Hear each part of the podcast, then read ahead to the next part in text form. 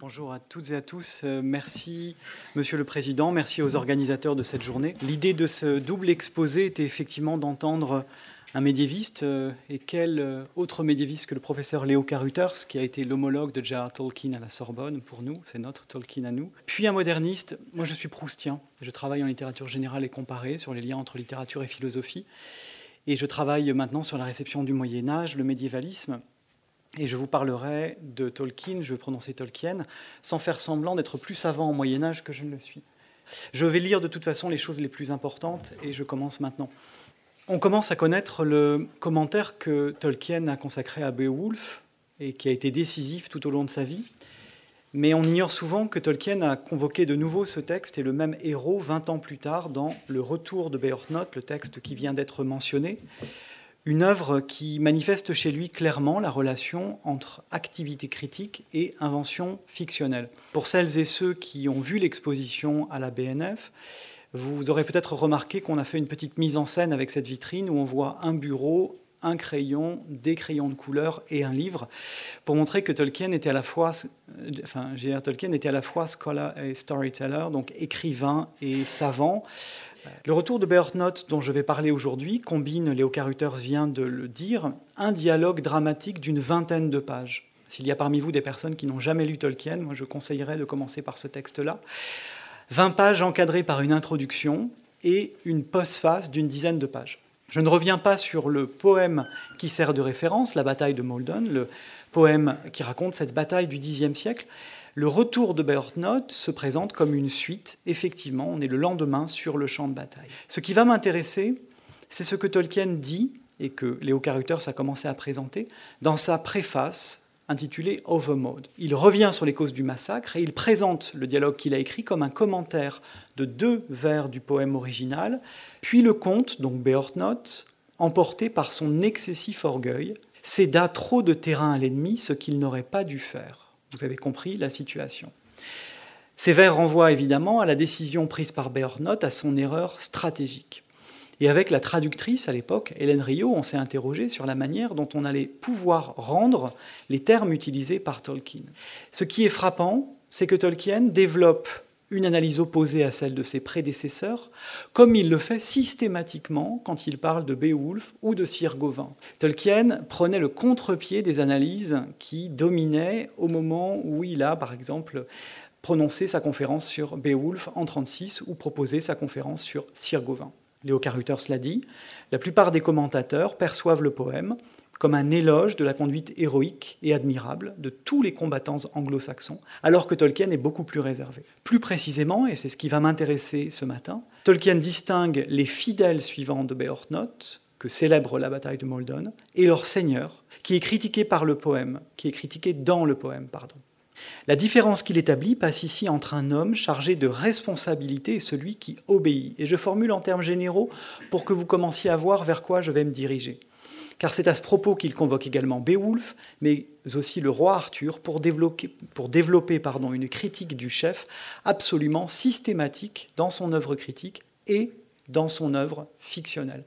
Donc pendant que je vais parler de l'œuvre critique, vous êtes invités à réfléchir à tous les textes de fiction de Tolkien que vous connaissez, ça pourra nourrir le débat lors de la discussion. J'en reviens au texte médiéval présenté par Léo Carruter, simplement pour dire que de nombreux vers insistent sur le dévouement des compagnons de Beorthnoth, donc à l'écran, on voit la manière dont la volonté de loyalement servir son chef, son maître, est valorisée, dont tel autre soldat est présenté comme loyal à son serment. Je pourrais multiplier les exemples, mais ce qui m'intéresse, c'est la condamnation de Beorthnoth formulée par Tolkien, qui repose sur la traduction difficile de ce terme d'overmode, qui désigne le sentiment qui animerait, qui anime Beorthnoth. Tolkien a choisi d'utiliser l'expression overmastering pride, qu'en français, Hélène Rio a expression qu'elle a traduite par excessif orgueil. Ça peut paraître un petit peu redondant, surtout que pride n'est pas forcément négatif. Il est frappant dans cette traduction, euh, enfin, je voudrais souligner que dans cette traduction, Hélène Rio a pris en compte le fait que les collègues de Tolkien portait un jugement bien différent et mettait un curseur très différent sur les sentiments animant Beorthnoth. Un des collègues, le professeur Kerr, optait par exemple pour overboldness, donc qui serait plutôt outrecuidance ou confiance excessive, ce qui est une atténuation, bien sûr. La traduction française de référence, celle d'André Crépin, que Léo Carruthers a apportée, propose même de parler de magnanimité, littéralement une grandeur d'âme. Donc vous voyez comment, face au texte médiéval, les commentateurs et les traducteurs sont amenés à faire un choix. Et le choix de Tolkien est cohérent si on prend en compte toute son œuvre critique et son œuvre fictionnelle.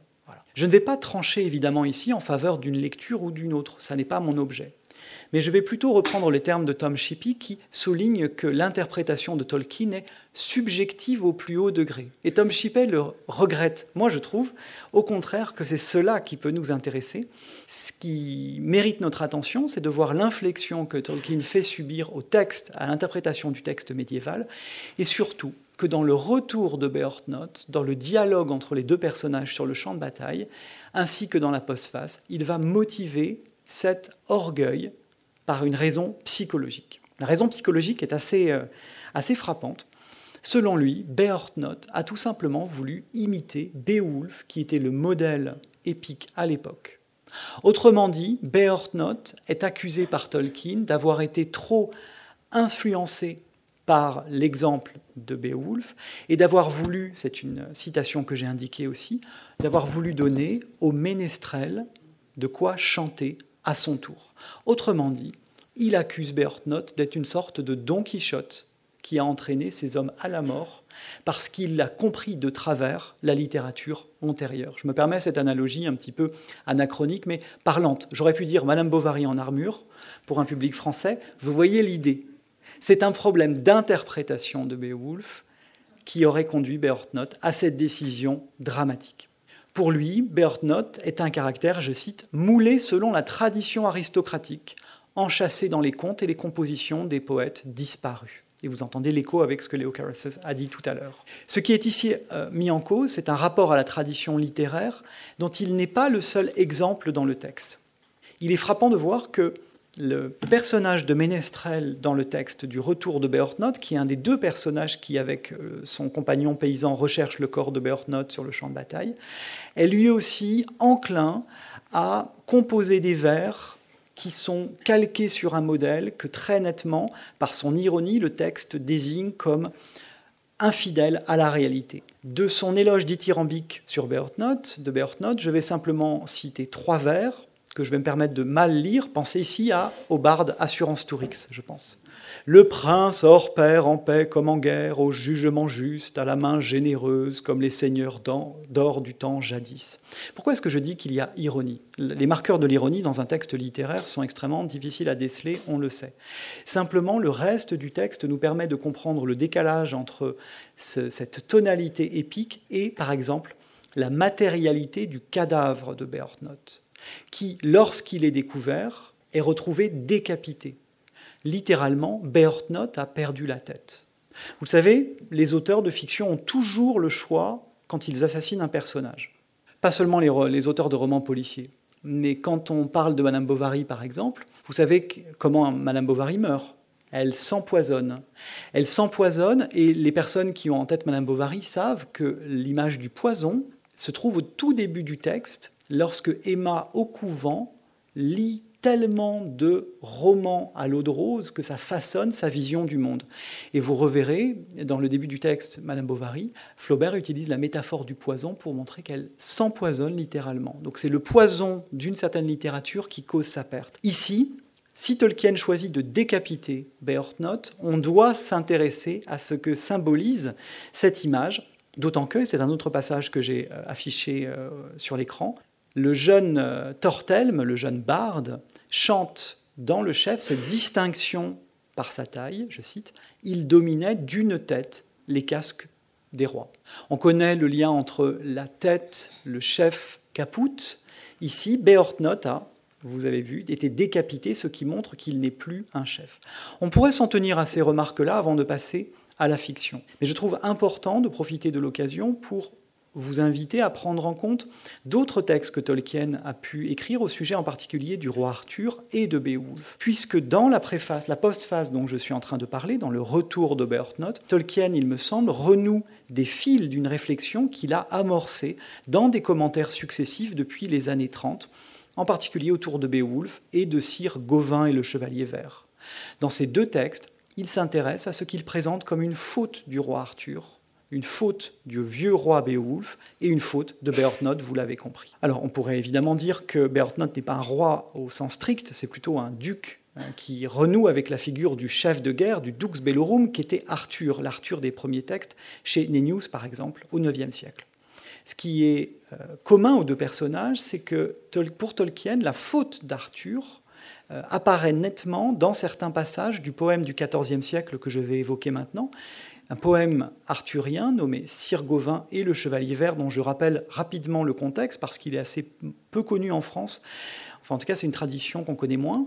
À la cour du roi Arthur, pendant les festivités de Noël et du jour de l'an, un chevalier vert arrive sur un cheval vert portant une hache verte et il lance son défi. Quiconque en a le courage peut prendre la hache et lui asséner un coup auquel il n'opposera aucune résistance, à condition de promettre qu'au bout d'un an et un jour, ce même chevalier permettra au chevalier vert de lui rendre le coup en retour, sans opposer la moindre résistance. Arthur se voit provoqué par ce chevalier vert, et il ne doit la sauvegarde de son honneur qu'au sacrifice de Gauvin, qui se propose pour affronter le chevalier féerique, évidemment. Or, pour Tolkien, c'est bien une erreur d'Arthur, je cite, son impétuosité qui provoque la catastrophe qui le place dans une situation dangereuse. Dans le poème médiéval, voici comment Arthur est piqué au vif. De honte, le sang afflua au teint blanc de son visage et à ses joues. Sa colère se leva comme un vent violent. Il en fut de même pour tous ceux qui étaient là. Intrépide de nature, c'est ça qui m'intéresse, le roi, devant l'homme sans peur, alors se planta. Il va donner un coup au chevalier vert avant d'être interrompu par Gauvin. Et par contraste avec la figure du roi Arthur qui perd son calme, Tolkien souligne dans sa conférence donnée en 1953 et que vous pouvez trouver dans Les monstres et les critiques, le volume édité par Christopher Tolkien, Tolkien présente Gauvin comme une figure pleine d'abnégation, un homme désireux de remplir son rôle de protecteur de la figure royale, autrement dit un fidèle suivant, comme les fidèles suivants présentés dans Le Retour de Beorhtnoth. On voit bien qu'au-delà des personnages, ce sont deux fonctions qui contrastent, celle du vassal, celle du seigneur, celle du roi, celle de son suivant, fidèle, désintéressé. Et Tolkien n'a de cesse dans la conférence de souligner l'importance du dévouement, hein, de l'engagement, de l'humilité de Gauvin. Autrement dit, petit à petit, quand on parcourt les textes critiques de Tolkien, on voit se créer une sorte de trio puisque après Arthur et Beorhtnoth, j'aimerais évoquer la figure de Beowulf, qui est une figure un peu double, ambivalente, et on pourra aussi en discuter, puisque Léo Carruthers c'est un grand spécialiste de ce texte, de savoir jusqu'où Tolkien va peut-être trop loin dans sa compréhension, son interprétation de la figure de Beowulf. Lorsque Tolkien propose de distinguer l'héroïsme de l'excès, c'est en effet Beowulf qu'il convoque pour opposer l'absence de responsabilité du héros lorsqu'il n'est qu'un jeune subordonné qui va affronter le monstre Grendel à ses charges une fois qu'il est devenu un roi, un vieux roi, dans la seconde partie du poème.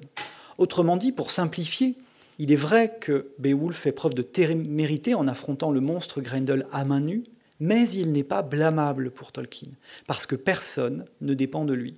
En revanche, quand il est âgé, aller affronter pratiquement seul un dragon au lieu d'aller avec ses soldats, et mourir des suites du combat, a des conséquences catastrophiques pour son peuple, et mérite une condamnation morale selon Tolkien. On entend ici l'écho euh, avec le poème arthurien du XIVe siècle que je viens de mentionner à l'instant. Arthur a trahi le devoir de sagesse qui incombait au roi, et d'une certaine manière, le vieux Beowulf trahit sa fonction de roi en agissant de manière impétueuse, en agissant au nom d'un orgueil démesuré, d'un orgueil déplacé. Ce leitmotiv que j'essaie de dégager au fil de trois textes critiques euh, de Tolkien, vous avez déjà sans doute commencé à penser qu'il vous rappelle quelque chose dans la fiction littéraire de J.R. Tolkien. C'est vers elle que je vais me tourner dans un second temps. On va bien sûr penser au retour du roi, aux figures qui incarnent cet excès et un orgueil, et qui sont toutes des figures de chefs. Denethor, Boromir, Saruman, et même Éomer, pendant un instant, le futur roi du Rohan, est menacé. J'ai envie de commencer par parler de Saruman, Et là encore, vous avez vu dans l'exposition à la BNF, on a mis face à face la figure de Gandalf et la figure de Saruman dans une salle pour montrer l'opposition entre deux rapports au savoir. Celui qui partage son érudition, c'est Gandalf. Celui qui garde son érudition pour lui-même, c'est Saruman, et qui dévoie cette érudition à des fins personnelles, à des fins de pouvoir. Saruman, au début du récit, est le chef du groupe des Istari, des mages, donc si l'on veut le supérieur de Gandalf. Pour autant, il interprète la tradition d'une manière dévoyée. À force d'étudier les ruses de Sauron et le passé de la Terre du Milieu, il tombe dans l'excès. C'est la citation Périlleux pour nous tous sont les moyens d'un art plus profond que celui que nous possédons nous-mêmes, dit Gandalf. Saruman, en espionnant Sauron, a porté le regard de plus en plus loin jusqu'à la tour sombre. Il a alors été pris. Saruman est devenu l'objet d'un désir de puissance sans limite qui l'a amené à imiter Sauron, le tyran. Chez Denethor, l'excès prend la forme d'un autre extrémisme politique. Je rappelle à ceux qui ne sont pas familiers du texte que Denethor est une sorte d'intendant qui remplace le roi du Gondor tant que le roi du Gondor n'est pas revenu. C'est l'un des enjeux du Seigneur des Anneaux. Or, ce qui est frappant chez Denethor, c'est qu'il a tendance à vouloir diriger seul, à rejeter la vie de tous ceux qui ne sont pas d'un sang que lui considère comme aussi noble que le sien, puisque d'ascendance numénoréenne. Le royaume du Gondor a en effet été fondé par des survivants de l'île de Núménor. Donc Denethor a des critères extrêmement euh, stricts et présentés de manière négative dans le texte. Celui qui va lui faire écho, c'est son fils Boromir dans un, dans un excès militaire. Les deux personnages connaissent une fin La folie va mener Denethor au suicide, et la confiance excessive que Boromir a en sa propre valeur, à sa capacité à mener des hommes comme un chef, le conduit à traduire sa mission.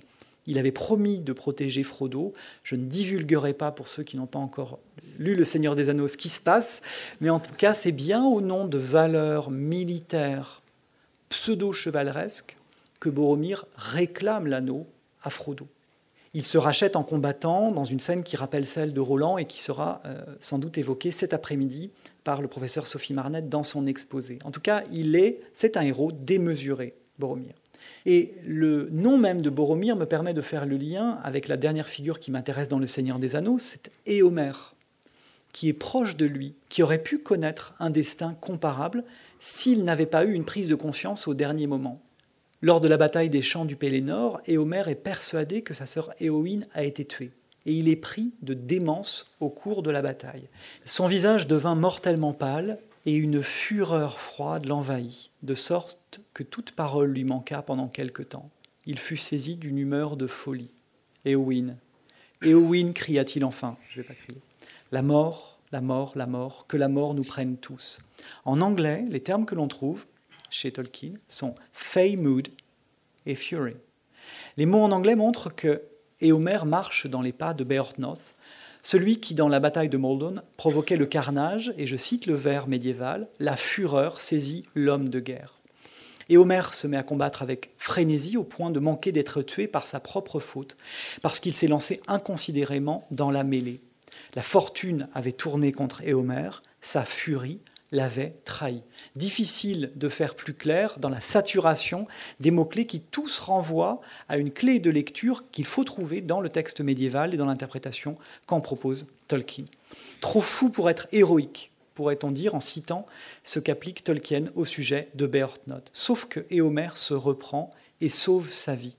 Chez Tolkien, il n'y a pas d'opposition binaire et ceux qui commettent des fautes peuvent parfois se racheter. On pourrait multiplier les exemples au sein du légendaire pour montrer que le motif est aussi ancien que des textes comme la Cuenta, qui date des années 30, et vous savez que c'est une des sources du Silmarillion tel qu'il a été publié par Christopher Tolkien en 1977. Dans la Cuenta, Fingolfin est l'exemple le plus parlant, je crois.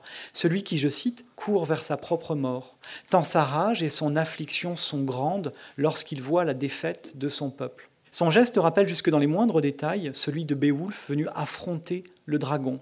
Je cite la Cuenta toujours, dans La formation de la Terre du Milieu, tome 4 de l'histoire de la Terre du Milieu, édité par Christopher Tolkien. Fingolfin se rendit seul à Angband et frappa aux portes de Morgoth avec son épée, le défiant de sortir et de se battre en duel.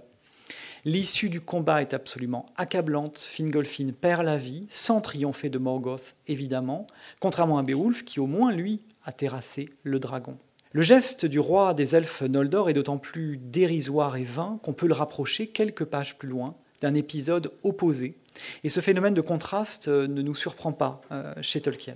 C'est l'histoire de Tourine que je prendrai comme dernier exemple, car elle réécrit, je crois, l'histoire de Beowulf et celle de Fingolfin quand il affronte un dragon roi, Dragon King, un protégé de Morgoth qui rappelait en même temps les monstres de Beowulf comme une sorte de synthèse de l'imagination et de l'érudition de Tolkien, qui travaillait vraiment avec des livres de chevet et écrivait sa fiction en ayant un dialogue avec la littérature médiévale absolument permanent.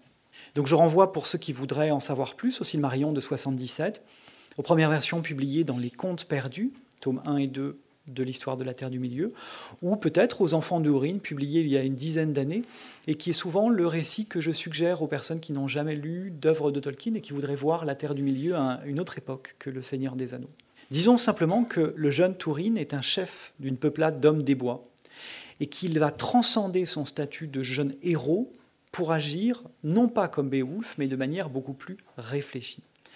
Au lieu d'un héroïsme aveugle, Tourine va essayer de euh, se fixer un objectif qui est de libérer son pays de la menace d'un dragon qui s'appelle Glomund. Il s'est appelé Glorund ou Glaurung, bien sûr. L'idée pour lui est de repousser l'horreur qui menace d'accabler son peuple. Entendez bien qu'il ne recherche pas le renom dans un combat solitaire, qu'il accepte la présence de compagnons qui tous vont l'abandonner parce qu'il cède à la peur. On est aux antipodes d'une attitude d'un guerrier va en guerre qui demanderait qu'on le laisse affronter en combat héroïque face à face le dragon. Et vous savez comment il vient à bout du dragon, il ne le défie pas dans les yeux, il use d'un stratagème pour le surprendre et pour triompher de lui. Je termine en disant que Beowulf, Beorthnoth et Arthur sont marqués par un même saut de l'excès qui caractérise certaines figures de chefs dans sa critique comme dans sa fiction chez Tolkien. L'orgueil est en effet indissociable de cette fonction chez un bon nombre de personnages. Je pense par exemple à Dior, le fils de Beren et Lucienne, qui cède au sentiment, euh, à ce même type de sentiment lorsqu'il entre en possession du, royaume du Doriath. Mais il est possible de voir dans le texte du Seigneur des Anneaux ou dans des textes mineurs comme Gilles de Ham des contre-modèles qui montrent qu'il est possible d'exercer la royauté autrement. Ce n'est pas mon objet aujourd'hui. J'ai montré ailleurs que Tolkien avait proposé un contre-modèle autour de figures comme Aragorn ou, de manière plus surprenante, comme Gilles de Ham. Je vais conclure sur la nécessité de nuancer une opposition peut-être entre deux genres littéraires. J'élargis un peu mon propos. Il y a une analyse classique d'Erich Auerbach selon laquelle les romans médiévaux sont dépourvus de, de, tout fondement économique et politique, alors que dans la chanson de geste, je le cite, les personnages qui prennent part à l'action assument une fonction, notamment celle de défendre l'empire. Ils définissent les contours, je le cite toujours, d'une éthique de la classe féodale. À l'inverse, D'après Auerbach, l'éthique féodale n'est plus au service d'aucune fonction politique, ni même d'aucune réalité pratique, elle s'est faite absolue. Je crois que c'est l'une des directions de la réécriture par Tolkien de la matière médiévale, euh, que d'aller dans le sens d'une politisation du texte sous les dehors d'une reprise de motifs et de figures. C'est un des exemples d'une pensée politique que l'on peut retrouver chez lui, très aiguë, en prise avec son temps, qui s'est exprimée, je crois, d'une manière cohérente et constante au fil de décennies, par le biais de la critique et d'une fiction qui, vous l'avez constaté, est aux antipodes d'une littérature supposée d'évasion. Je vous remercie.